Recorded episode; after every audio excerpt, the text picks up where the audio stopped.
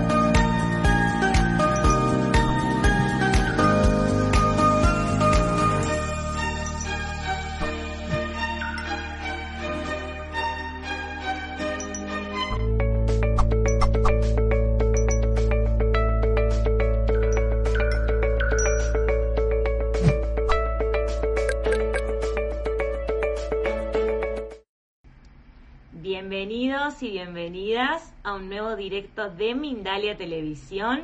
Muy buenos días, buenas tardes o buenas noches, dependiendo del lugar del mundo desde el cual nos estés mirando o vayas a mirar en un futuro este directo.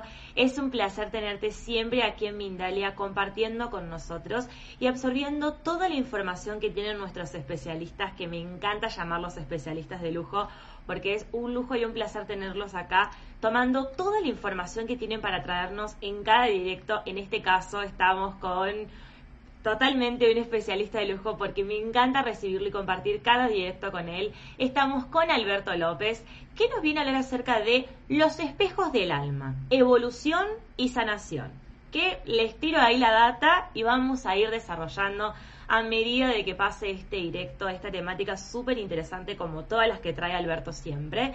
Antes les quiero recordar que él es canalizador, que posee varias, varias formaciones en técnicas de sanación como la sanación por arquetipos, la energía universal, Reiki, entre otras. También es autor de dos libros, ha participado en la Semana Internacional del Esoterismo y realiza conferencias, talleres y consultas tanto presenciales como virtuales, que es súper importante y fundamental. Ahora sí les quiero recordar también que estamos en multiplataforma, súper importante. No solo salimos en YouTube, sino que también estamos en Facebook, Beca, Vimeo, en todas las plataformas al mismo tiempo. Y en Mindalia Radio Voz ingresando a www.mindaliaradio.com. Así que ahora sí, agradecerte como siempre Alberto por estar aquí en Mindalia. Y con lo primero que quiero iniciar este directo y quiero que nos adentremos en la temática es ¿por qué decimos que nuestras relaciones y experiencias son espejos de la evolución de nuestra alma?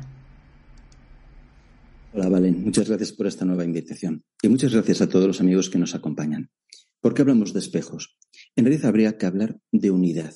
Somos unidad. Mientras que el ego es fragmentación, división, clasificación, muchas categorías y muchas listas enfrentadas, el alma es unidad. Cuando encarna, el alma traza, y permíteme esta expresión, una especie de puzzle energético, en el que me vinculo a todas las personas que están en mi camino. En esa vinculación, en esa unidad, hay siempre una correspondencia entre mis lecciones y tus lecciones. El espejo no significa literalmente que seas igual que yo. Significa que hay una correlación en nuestras lecciones. A veces somos, por llamarlo así, una vibración muy similar. Y otras veces somos el opuesto, como cuando te peinas y en el espejo la mano derecha que sujeta el peine se convierte, entre comillas, en la izquierda, los que os peináis, que yo ya hace años que no. Pues en la vida pasa algo así. Por ejemplo, imagínate que yo tengo problemas de autoestima, carezco de amor a mí mismo. ¿Cuál va a ser mi espejo? Pues mi espejo puede ser mi pareja, que me maltrata. Puede ser mi pareja que me humilla. ¿Por qué? Porque lo que está haciendo es darme la oportunidad de aprender a sanarme a mí mismo. Esa es la función del espejo. Darme la oportunidad de aprender a sanarme a mí mismo. Yo tengo una carencia. Pues ese espejo me refleja la carencia y me hace vivir para que yo desarrolle herramientas y supla, llene esa carencia. Por tanto, cuando tengamos, por ejemplo, en la vida una persona que sea agresiva con nosotros, no quiere decir literalmente que yo tenga esa agresividad dentro. Ni quiere decir que a lo mejor yo tenga la avaricia que tiene un familiar mío o a lo mejor la mentira que tiene una persona de mi entorno. A lo mejor esa persona está reflejando aquello que yo necesito para suplir un vacío. Por ejemplo, ante una persona que es avariciosa, yo tengo que aprender a ser generoso. Y aquí voy a hacer un matiz. Nunca se trata de cambiar al otro. Muchas veces pensamos que mi camino es salvarte. Voy a salvarte, voy a hacer que cambies, voy a hacer que mejores. Voy a... No, no, no, no, no, no, no. Mi camino siempre es un camino mío de evolución. Y en mi evolución, por supuesto que hay efectos en los demás. Pero no puedo caer en la trampa de decir, voy a cambiar a mi espejo. El espejo está aquí, sí, pero para que cambie yo, para que sane yo. Así que el primer concepto es, somos unidad, los espejos están para darme aquellas herramientas que yo necesito para sanar y voy a evitar todos los conceptos de salvador, de intentar cambiar al otro. Y además hay una, un matiz más que quiero introducir. Normalmente cuando hablamos de espejo es yo me reflejo en ti. Pero ¿qué ocurre cuando es el otro el que se refleja en mí? Quiero explicarlo. Imagínate que yo soy un niño. Imagínate que en mi hogar estoy bebiendo, por decirlo así, absorbiendo las experiencias de mis padres. Es muy común que yo me convierta en el espejo de los patrones que rigen la pareja, padre, madre. Y después yo de adulto busco el complementario. Por ejemplo, yo soy un niño que está en una pareja que vive con su familia y de esa pareja, por ejemplo, el padre le es infiel a la madre. Yo absorbo los patrones y en cierta manera desarrollo en mí ese reflejo paterno. ¿Qué hago? Cuando crezco, desarrollo el mismo tipo de actitud en mis propias relaciones y busco a una persona que sea el equivalente al reflejo de mi madre. Así vuelvo a construir la imagen paralela, permíteme esta expresión, de lo que he vivido yo en mi hogar. El concepto de espejo es bastante más complejo de lo que una primera lectura nos hace suponer. No es simplemente yo me reflejo en ti y somos iguales, por decirlo así. Podemos ser complementarios, podemos ser, en muchos sentidos, el reflejo de la herencia recibida de mi padre o de mi bisabuelo. En ese sentido, también la teoría del espejo nos ayuda a evolucionar, a detectar los patrones que hay en mí, que son el reflejo, por ejemplo, de mi padre o de mi madre, y cómo esa pareja, padre-madre, se está reflejando en mis relaciones como adulto. Fijaos, yo os voy a hacer una pregunta. Si yo analizase ahora, por decirlo así, cómo es mi relación con mi pareja, ¿hay patrones en común con lo que yo he vivido en mi casa? En muchísimas ocasiones es así. Planteároslo desde un punto de vista honesto. Y veréis que muchas veces yo como adulto estoy repitiendo la imagen que recibí, que absorbí en mi infancia. Así que esa es la primera herramienta de sanación para constatar el espejo, la pregunta honesta.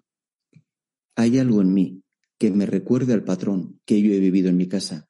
¿Hay algo en mi pareja que me recuerde al patrón que yo he vivido en mi casa? Porque estoy atrayendo a lo mejor, un, por decirlo así, una imagen de mi madre. ¿Mi madre cómo era? Pues a lo mejor era una persona que era pasiva ante la agresividad, o a lo mejor era una persona muy orgullosa o muy generosa, lo que sea.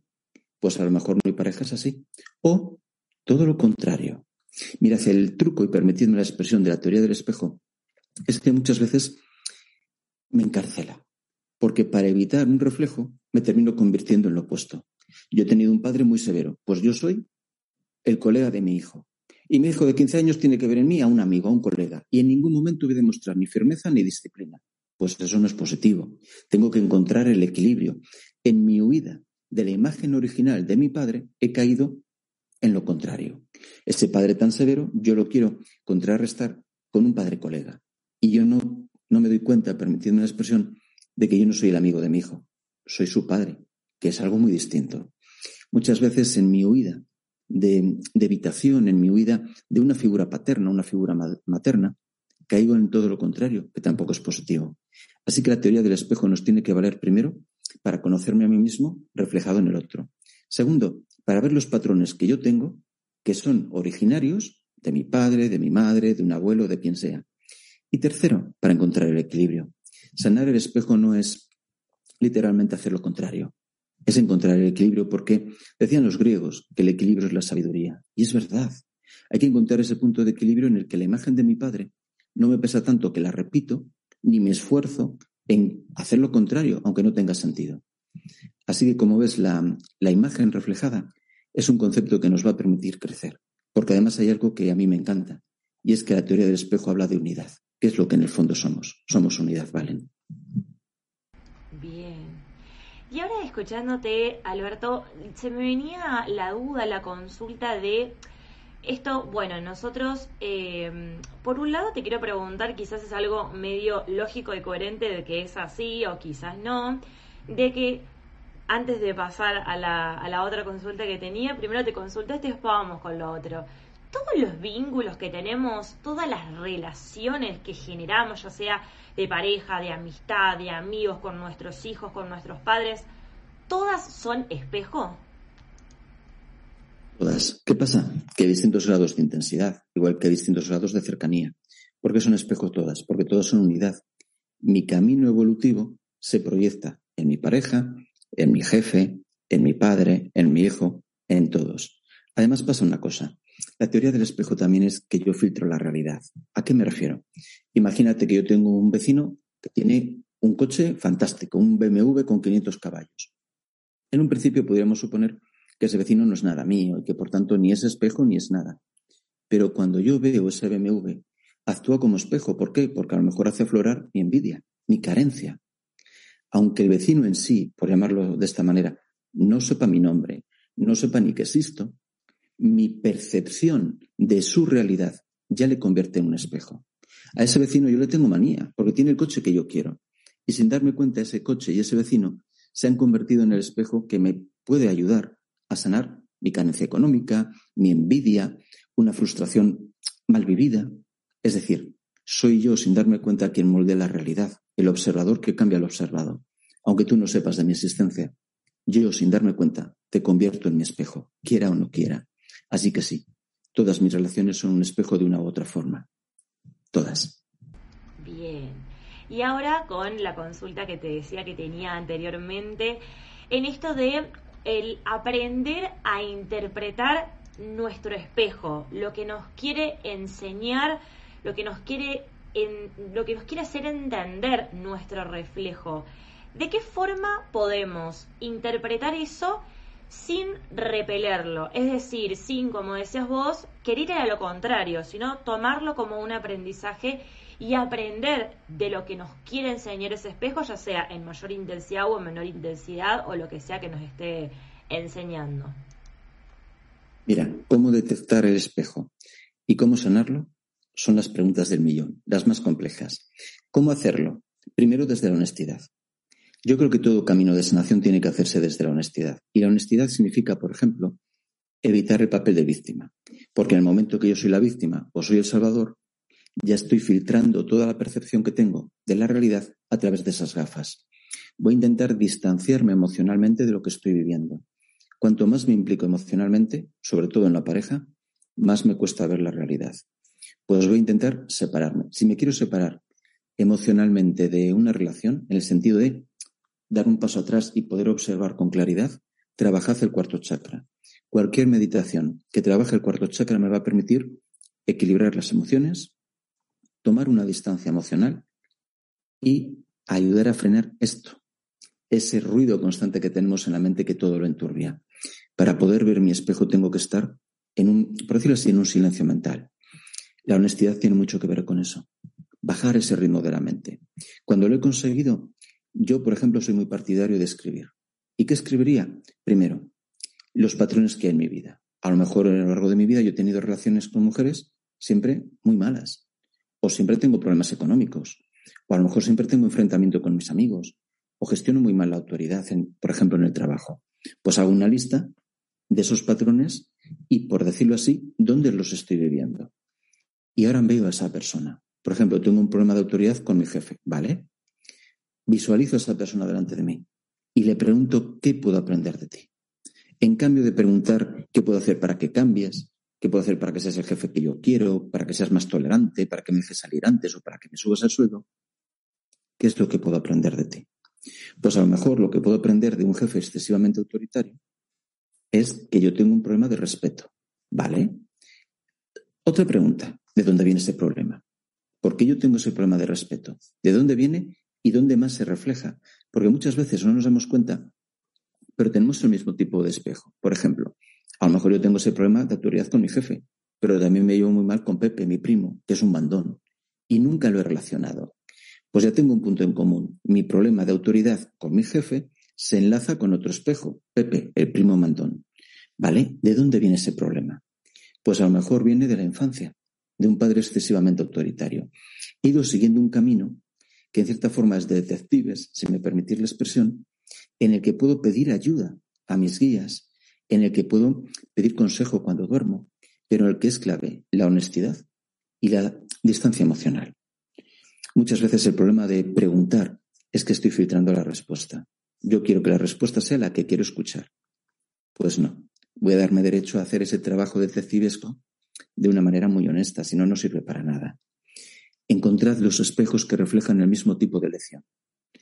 La lección se refleja en muchos espejos. Pues, y esta persona y esta persona, ¿qué tienen en común conmigo? ¿Qué me están mostrando? ¿Qué hay que yo pueda trabajar en mí que ellos me enseñan? Insisto mucho en esto, no se trata de que yo cambie al otro. Trabajar en mí para sanar yo. Una cosa, cuando yo sano, es muy habitual que los espejos se rompan, es decir, que salgan de mi vida. Yo, por ejemplo, he sanado ese problema que tengo con la autoridad. He aprendido a respetarme y ahora cuando hablo con el jefe, hablo desde la normalidad, hablo con educación, con respeto, pero también con firmeza para exigir mis derechos. Y casualmente, y permitidme la ironía en esta palabra, de repente mi jefe se va a otra empresa. ¿Qué ha pasado? El espejo parte porque ha cumplido su misión. Punto. Una cosa que enturbia mucho el espejo, la culpa. Me siento culpable por cómo estamos viviendo tú y yo. Nuestra relación, en el trabajo, lo que sea. Pues no te preocupes que desde la culpa no vas a poder ver nada. La culpa hay que, por decirlo así, limpiarla. Es un filtro que oscurece todo. Otra cosa, cuando estemos en este punto de preguntar, ¿qué puedes enseñarme? Por favor, el concepto de karma, que muchas veces lo entendemos como castigo, no caigas en esa trampa. Esta persona no ha venido a castigarme. Esta persona no ha venido a ser un espejo castigador, un verdugo. Ha venido a ayudarme a aprender. Así que olvidaos un poco de la culpa, del castigo, del karma interpretado como tengo que sufrir mucho y reflexionad. El karma es amor, es la evolución, es la oportunidad de aprender. Es consecuencia de lo que yo soy, no tanto de lo que hago como de lo que soy, de lo que emito al universo, pero nunca con el objetivo de castigarme, con el objetivo de ayudarme a evolucionar, como mi espejo. Así que no me culpabilizo, no pienso que esta persona está aquí por mal karma y que tengo que aguantarme. Muchas veces pensamos que el espejo es algo que tengo que aguantar sí o sí. Pues al espejo no hay que aguantarle. Al espejo a veces le ponemos etiquetas, mi alma gemela. Pues como es mi alma gemela, aunque me haga sufrir, yo me quedo aquí soportando mi karma porque en otra vida hice. No, por favor. No. Yo aquí he venido a aprender, no he venido a sufrir. Así que este espejo vamos a ver cómo lo gestiono para crecer yo. Y las etiquetas, olvidadlas. Sea mi alma gemela, no sea mi, alma gemela.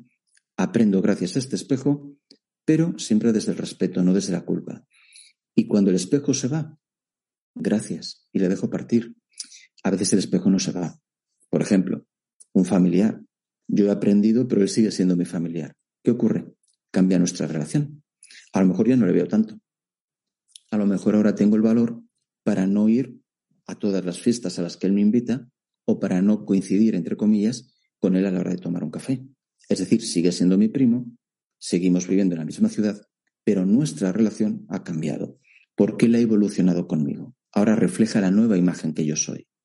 Cuando el espejo no refleja mi nueva imagen es cuando se rompe y se va. Ese jefe que ya no tiene sentido en mi vida. Fijaos las personas que se han ido de vuestra vida.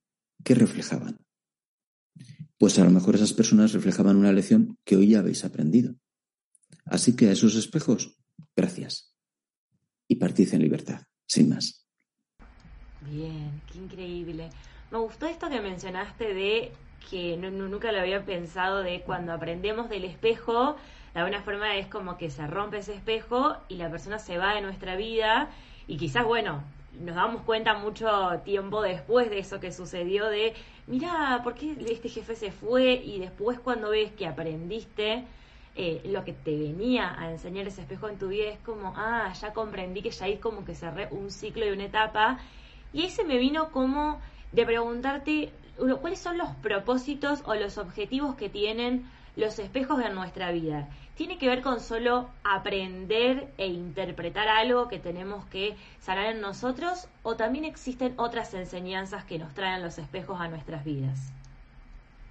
La gran enseñanza es la evolución, el aprendizaje. Lo que pasa es que ese aprendizaje puede aludir, por ejemplo, a vidas pasadas. El espejo a veces es una persona que es en realidad un alma con el que me reencuentro de otra encarnación y me está ayudando a liberar el presente, ayudándome a liberar también el pasado. Es decir, siempre es la evolución, pero a veces es más compleja esa raíz. Vidas pasadas, el clan, a lo mejor, como te comentaba antes, yo tengo en mi, en mi vida una pareja que es el reflejo de, por ejemplo, mi madre o mi abuela. Siempre es evolución. Lo que pasa es que la raíz que tratamos en cada caso, la raíz que sanamos, puede ser distinta. Y sí, los espejos que se van nos dan una muestra de cómo estamos evolucionando. Es curioso como cuando yo estoy en un periodo de cambio, las personas de repente en mi vida cambian. Cambia mi círculo de amistades, cambian las personas con las que a lo mejor trabajo. Y dices, qué casualidad, ¿no? Que de repente todo cambia. No, casualidad no. Ha cambiado tu vibración. Como tu vibración ha cambiado, el espejo, que también es un espejo vibracional, se va para que venga uno nuevo, con una nueva lección. Mi jefe se ha ido y ahora viene otro con otro tipo de lecciones. ¿Por qué? Porque yo he aprendido. Hay una sincronicidad total en el universo, orden y coherencia. A mi aprendizaje hay un eco, por llamarlo así, y personas que se van de mi vida y personas que llegan. Por eso cuando intentamos atrapar a una persona en el sentido de no dejarla partir, sin darnos cuenta lo que estamos haciendo es frenar nuestra propia evolución. Si no dejo partir ese espejo, yo nunca te puedo cambiar. Estoy tan enamorado de mi pareja o dependo tanto emocionalmente, fíjate que son cosas muy distintas, que no quiero que se vaya. Y en realidad esa pareja se tiene que ir porque yo estoy cambiando. Pero al atar a la pareja, sin darme cuenta, me ato a mi pasado, a la persona que se faltaba el respeto a sí misma, a la persona impaciente, a la persona con baja autoestima. No dejo partir a esa pareja de la que dependo emocionalmente que refleja mi vacío de amor. Cuando yo crezco en amor, la pareja tiene que partir y me quedo bloqueado en mis resistencias. Quiero crecer y al mismo tiempo no quiero que te vayas. Y para que no te vayas tengo que ser la persona que éramos antes. Tanto yo, que es, por decirlo así, el eje de la evolución, como tú. Pues tengo que aceptar que algunos espejos tienen que partir. Si no, nunca podré cambiar. Si me quedo atado en esas resistencias al cambio, mantengo el espejo, pero a costa de perder mi presente y vivir en el ayer. Mirad, en una relación hay un concepto que a veces nos cuesta mucho gestionar, que es el concepto de esperanza. Yo a lo mejor tengo unos problemas muy serios con mi pareja, pero tengo la esperanza de que se arregle. ¿Cómo puedo hacerlo? ¿Cómo puedo gestionar ese, ese concepto? Para mí hay dos esperanzas. Hay una esperanza que tiene un coste muy alto, que es el hoy. Voy a esperar llevo seis meses con esta persona y nos va fatal, pero voy a dar más tiempo porque igual ella cambia, a lo mejor las cosas se arreglan, o llevo en el trabajo cinco años, no me promocionan ni me respetan, pero yo creo que si sigo, si sigo ahí un poco esperando, pues en algún momento quizás haya un cambio. Esa esperanza es vana. Estoy pagando mi presente, que es lo único que soy, no lo único que tengo, lo único que soy, lo estoy entregando a cambio de que quizás mañana puede ser, haya un cambio mágico. Hay otra esperanza la que se paga con sabiduría y valor. Tomo la decisión correcta y la llevo a cabo. Y ahí nace la esperanza, que es el concepto de decir, como estoy sanando, mi mañana será mejor. Como estoy sanando, el universo me ayudará en mi evolución. Como estoy sanando, mañana mi camino será más sencillo. Pero estoy sanando porque yo estoy actuando con libertad, poder y responsabilidad en mi vida. No me vado, que es la esperanza vana. La esperanza vana es, bueno, yo no hago nada ya cambiarán las cosas por sí solas. Yo no cambio nada, pero el universo arreglará a mi pareja, arreglará a mi jefe y arreglará todo, que se encargue él, que es el mecánico. Esa esperanza es falsa y tiene un coste muy alto. Pierdo el hoy. La esperanza auténtica es sano el hoy, con sabiduría y con valor, tomando decisiones que muchas veces son difíciles. No puedo evadir decisiones difíciles, pero como estoy sanando, como me estoy implicando y estoy actuando no desde el victimismo, sino desde el poder personal, la responsabilidad personal y la libertad personal, el universo va a ayudarme. El universo va a ser el viento que impulsa las velas de este barco, pero porque el capitán, en cambio de quedarse dormido en el camarote, ha cogido el timón. Pues coged el timón de vuestra vida. ¿Qué refleja mi espejo? ¿Cómo puedo no sanar a mi espejo? Sanarme a mí viéndome en esa relación. Pues tomad las riendas de vuestra vida. Tenéis el poder para cambiar. Y ahora para ir un poco finalizando con esta primera parte de toda la información súper interesante y súper importante que nos estás brindando y la importancia de los espejos porque me parece algo súper increíble y algo también a comprender cuando vemos que no nos podemos llevar bien con alguien y le agarramos bronca y es como, no, pará, la bronca que vos tenés en el otro en realidad es algo que te está reflejando tuyo. Entonces me parece algo tan increíble esto de la ley del espejo y de los espejos en nuestra vida. Pero en este vínculo que tenemos con el otro, me gustaría preguntarte ¿cómo podemos hacer para controlar nuestras emociones y nuestras reacciones frente al otro? Para no ir siempre al choque en ese proceso de que estamos aprendiendo o interpretando lo que el otro nos quiere enseñar. Es verdad que muchas veces yo estoy muy frustrado. Tengo mucha ira acumulada y muchas veces contra mí mismo. ¿Y qué hago? La suelto, la dirijo contra el otro. ¿Qué puedo hacer? Lo primero, no juzgar y el no juzgar se convierte en no juzgarme. Si yo no me juzgo a mí, estoy dando el primer paso para no juzgar al otro. Pues voy a entender que mi vida es un proceso de evolución. Que en ese proceso de evolución todo lo que he vivido era necesario. Todo. No solo lo que me guste me parece sencillo, todo. Que, por decirlo así, el concepto de culpa es mío como ego, pero desde luego no es propio de la fuente del origen, del amor, del que todos, por decirlo así, procedemos. Que el otro me está dando una oportunidad para aprender y por tanto tengo que agradecer su presencia en mi vida. Agradeced a los espejos que, por decirlo así, peor os caigan. Ese jefe tirano, ese vecino entrometido, agradeced que esté en vuestra vida. Simplemente gracias. Gracias por estar en mi vida. Y esa gratitud va a ayudarme, primero, a ver las cosas con claridad. Segundo, a disolver emociones negativas y aislarme emocionalmente de lo que estoy viviendo para poder avanzar. Así que gracias, la gratitud como una de las grandes herramientas. Y sobre todo, yo creo que, como decía antes, la honestidad. Fíjate, para mí es que es imposible un camino de sanación si me quedo en el papel cómodo de yo soy la víctima, pobrecito de mí, o en el papel, en cierta manera, también como decir, te voy a salvar. ¿Por qué estoy encarnando esos papeles? ¿Por qué yo me siento el salvador o la víctima?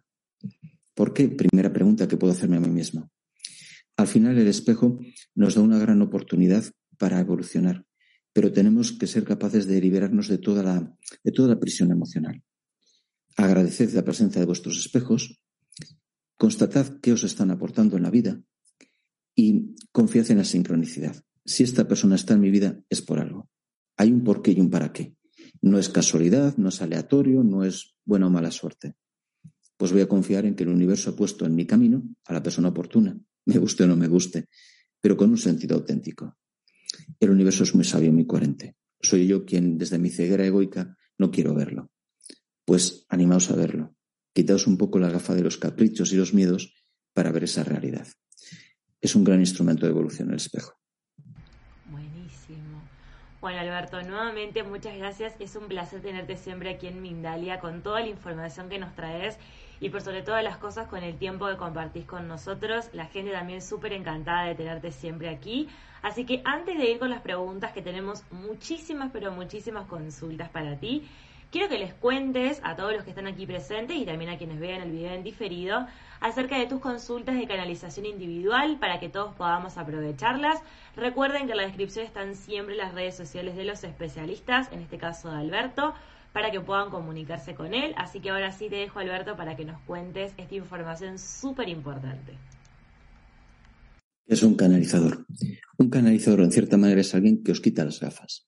Os quita las gafas del miedo, de los prejuicios, las gafas de, por decirlo así, yo no soy digno, yo no puedo, yo no me merezco.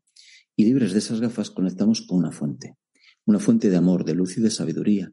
Y en esa fuente hay coherencia, hay orden, hay respuestas honestas y hay instrumentos prácticos, herramientas prácticas para sanar mi vida.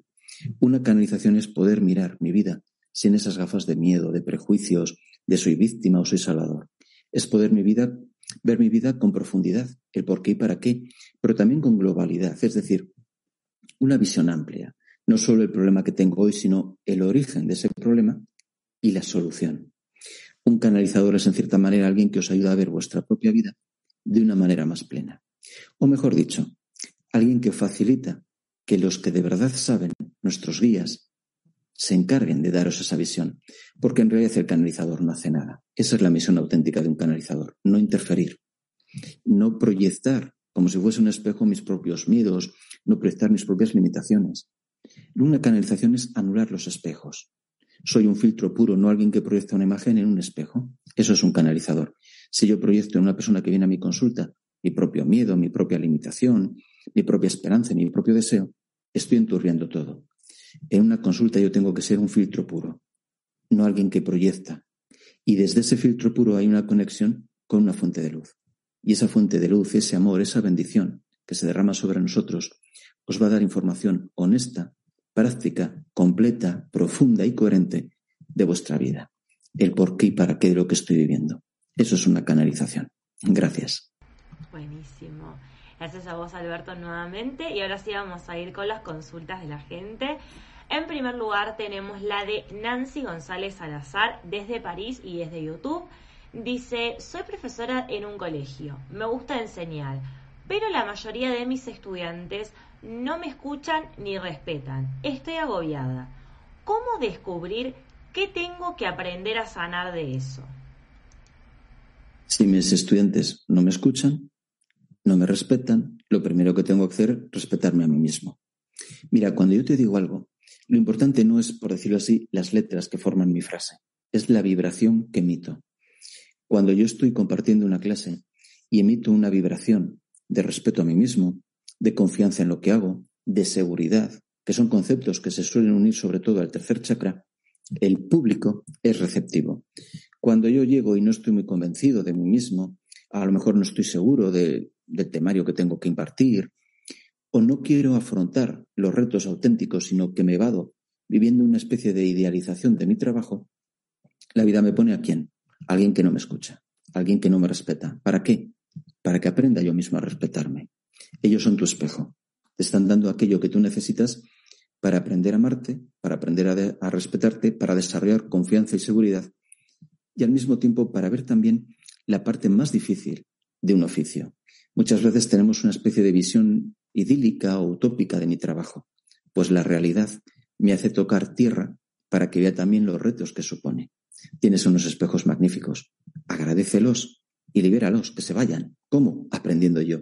Y aprendiendo yo, sanando yo, atraerás alumnos mucho más respetuosos y que te escucharán con mucha más atención. Gracias, Nasi. Genial. Bien, ahora vamos a ir con la consulta, en este caso de Patricia Vega. Dice, me caen mal varios vecinos, unas hermanas que de por sí le caen mal a otros vecinos y un vecino que finge que no escucha. ¿Qué puedo aprender de ellos? Pues mira, Patricia, el primer consejo que te voy a dar es no te mudes. No te mudes porque si tú no evolucionas, en la próxima comunidad te pasará lo mismo. ¿Qué puedes aprender de ellos? Pues fíjate, si mis vecinos son cotillas o fisgones, lo primero que tengo que aprender es a desconectar. Es decir, no trato de cambiarles. Acepto tal y como son. ¿Qué hace un cotilla? Un cotilla te juzga. Te juzga por cómo vistes, la hora a la que has llegado, el coche que te has comprado.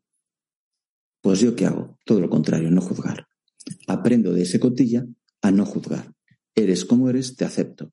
Y él a lo mejor no cambia, pero yo sí. A mí ya no me molesta que estés cotillando. A mí ya no me molesta que hables del tercero, del cuarto, o de quien sea. Simplemente voy a mi vida, por llamarlo así. Es una buena oportunidad para aprender, Patricia. Si ellos son de una manera, que es juzgar y es criticar, ¿qué voy a hacer yo? Ni juzgar ni criticar. Aceptar que son tal y como deben ser. Y si te vas a otra casa sin haber hecho esa evolución, volverás a encontrarte el mismo tipo de vecinos. Gracias, Patricia. Buenísimo. Bien, ahora tenemos la consulta de Belkis Prieto desde Venezuela.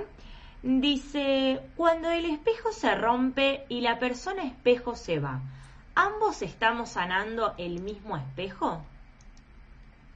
Una gran pregunta, Belkis. Muchas gracias. Mira, en realidad yo tengo que centrarme en mi propio proceso de sanación.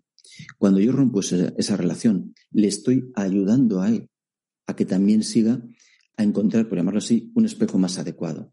Pero yo no me puedo responsabilizar de, su sanación. Cuando, permíteme el ejemplo, tú y yo tenemos una relación y yo cambio, nuestra relación se rompe. Y tú, al dejarte partir, te estoy facilitando el que encuentres espejos más adecuados para tu evolución. Ahora bien, lo que vayas a hacer tú con una experiencia de, por ejemplo, nuestra separación, eso ya no es mi responsabilidad. Tú puedes coger y decir, bueno, pues de la experiencia de la separación con Alberto, aprendo, sano y evoluciono, o no tienes ningún aprendizaje y atraerás a alguien con la misma vibración que yo era antes. Pero eso no es tu responsabilidad. Ahora quédate con esto. le estás ayudando a evolucionar, porque yo ya no soy adecuado.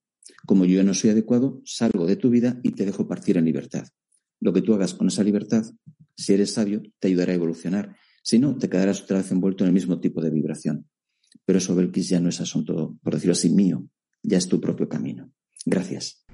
Buenísimo, Alberto. Bien, ahora vamos a ir con otra de las consultas, en este caso de Rosemary. Desde YouTube dice, ¿cómo evitar retener las emociones? ¿Retener, perdona? Evitar retener las emociones. Mira, lo primero es expresarlas. Y para expresarlas, ser honesto conmigo mismo. Es decir, muchas veces no quiero aceptar lo que siento. No quiero aceptar que siento tristeza o que siento ira o que siento envidia. Me permito reconocer lo que siento. Me permito expresarlo. Me permito preguntarme de dónde procede y para qué y qué sentido tiene en mi vida. Y a partir de ahí lo trabajo. Para trabajar las, las emociones, cuarto chakra. Principal. El cuarto chakra me ayuda a la disolución del ego, a la disolución de emociones que me atan, por ejemplo, a una expareja o a la disolución de emociones que me atan, a lo mejor, a una persona de mi vida, un familiar que partió. Una cosa, tengo la sensación de que esa partida ha sido justa, porque a veces me quedo con la sensación de que hay cuentas pendientes entre tú y yo. Lo puedo llamar venganza, lo puedo llamar justicia, depende, pero yo tengo que sentir que nuestra relación tiene un punto final sano. A lo mejor yo me he quedado con ganas de decirte algo. Pues yo se lo diría. Y si no puedo decírselo directamente, lo escribiría en una carta, eso que yo tengo que decirte y tú no quieres escuchar. Si tú no me coges el teléfono, no puedo volver a verte, escribo una carta y la quemo. Porque si no, vivir el proceso de duelo es muy complejo. Si yo siento que hay cosas que te tengo que decir y no puedo, ese proceso de duelo se queda enquistado. Aunque sea, lo escribo una carta y lo quemo. Tengo que quedarme con la sensación de que todo lo que yo necesitaba decirte se ha dicho. Tengo que quedarme también libre del papel de víctima y de salvador. Insisto mucho en esto, pero es que es de los grandes bloqueos en las relaciones. Es de los grandes bloqueos. Qué mal me has tratado, qué mala pareja has sido, cómo has podido hacerme esto. Y entro en una dinámica de pobre víctima, pobrecito de mí, de la que es muy difícil salir. Pues tengo que ser consciente de mi dinámica y cortarla. Yo no soy una víctima. Estás en mi vida o has estado por una razón en concreto. No es mala suerte, no soy una pobre víctima, soy un ser libre, responsable y poderoso. Somos muy poderosos, podemos co-crear nuestra realidad en gran medida. Cuando caemos en la tentación de ser víctimas, todo ese poder lo desperdicio, no lo ejercito. Pues voy a recordar mi propio poder. Voy a recordar que hay un orden y una coherencia. Y sobre todo una cosa. Si te vas de mi vida es porque ya no eres oportuna en ella. Ha habido un cambio, pues tengo que aceptar ese cambio. Cuando me quedo enquistado en una persona que se va de mi vida, en realidad me quedo enquistado en quién era yo antiguamente. Pues mira a ver qué es lo que te está bloqueando en tu propio campo. ¿Qué hay en mí que no ha sanado y necesita aún a ese espejo antiguo? Pues esa es la gran pregunta. Para sanar una relación que parte y poder gestionar todas esas emociones, tengo que entender el cambio que se está produciendo en mí y por qué lo he bloqueado, qué resistencias tengo. Pues pregúntate qué resistencias tienes al cambio, porque eso es lo que hace que tus emociones no fluyan y que esa persona quede, permíteme la expresión, atrapada todavía. Pues trabaja eso. ¿Qué resistencias tengo al cambio?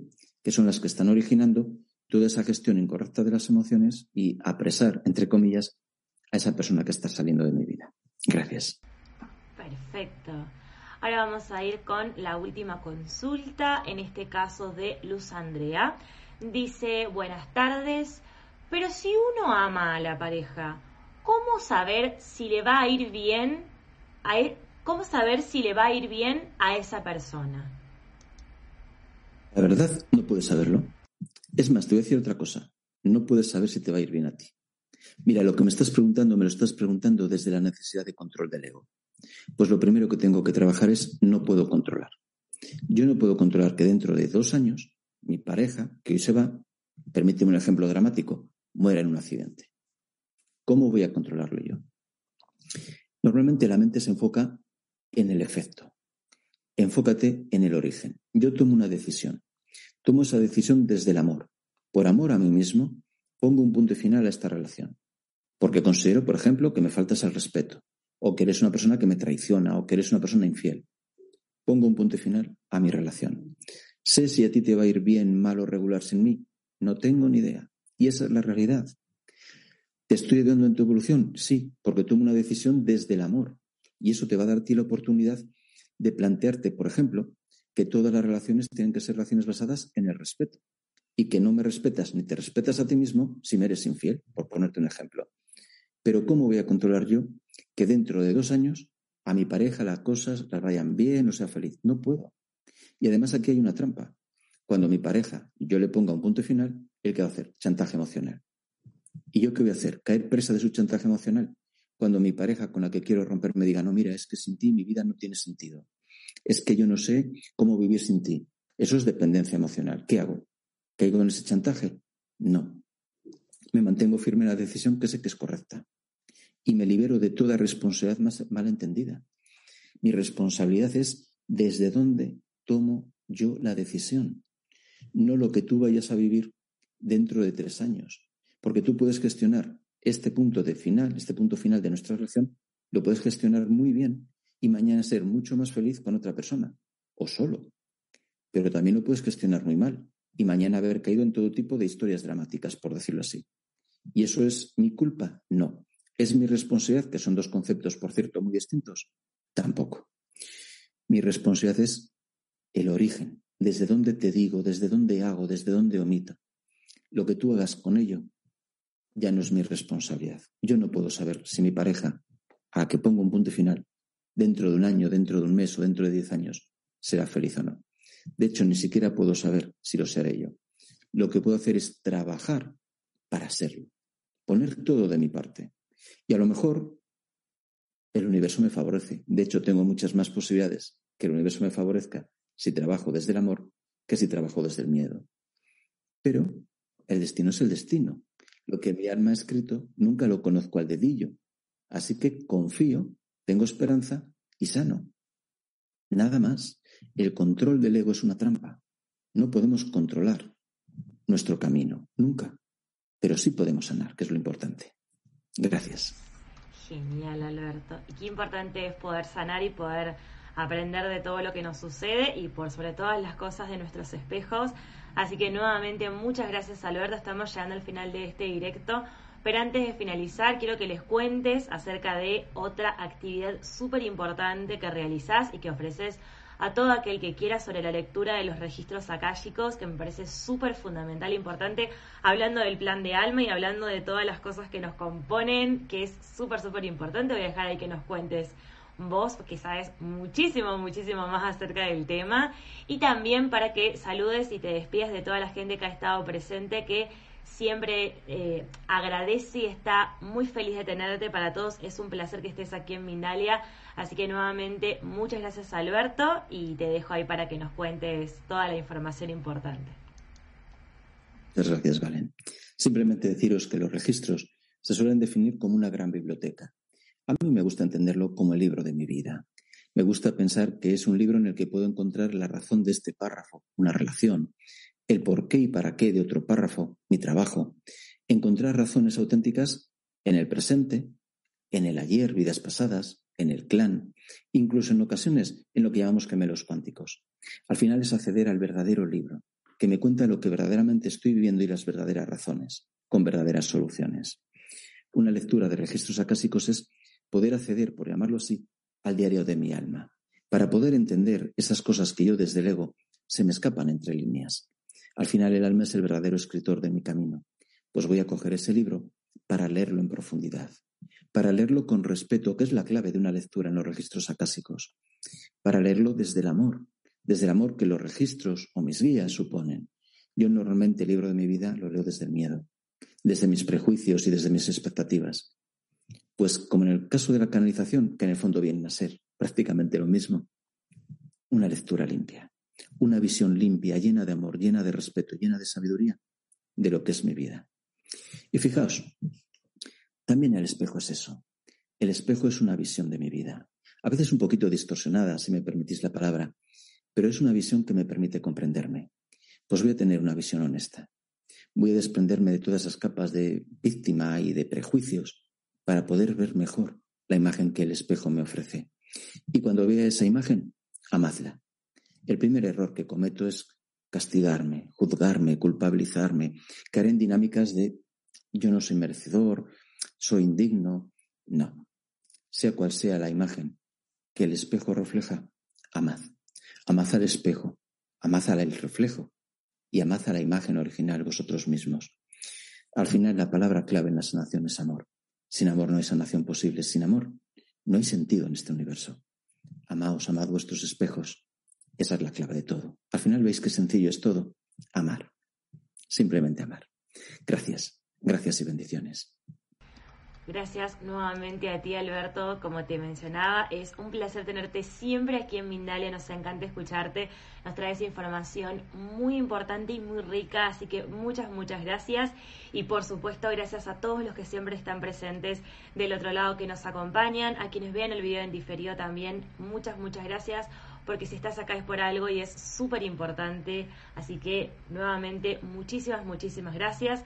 Antes de finalizar con este directo, te quiero recordar que Mindalia.com es una organización sin ánimo de lucro, así que te invito a que colabores de la forma que quieras hacerlo y que lo consideres, ya sea con un me gusta, con un comentario de energía positiva debajo, compartiendo todo este contenido para que llegue a muchas más personas también suscribiéndote a todas las plataformas en las cuales nos encontramos, que en la descripción, como te mencionaba anteriormente, están las redes sociales de Alberto, pero también están todas las plataformas en las cuales nos encontramos y también a que realices una donación en cualquier momento ingresando a www.mindaliatelevisión.com. Así de esta forma hacemos que toda esta información llegue a muchas más personas y podamos disfrutar de muchos más directos de lujo como los que tenemos siempre con Alberto López. Muchas gracias Alberto nuevamente. Gracias a todos ustedes por estar presentes una vez más y los esperamos en el próximo directo de Mindalia.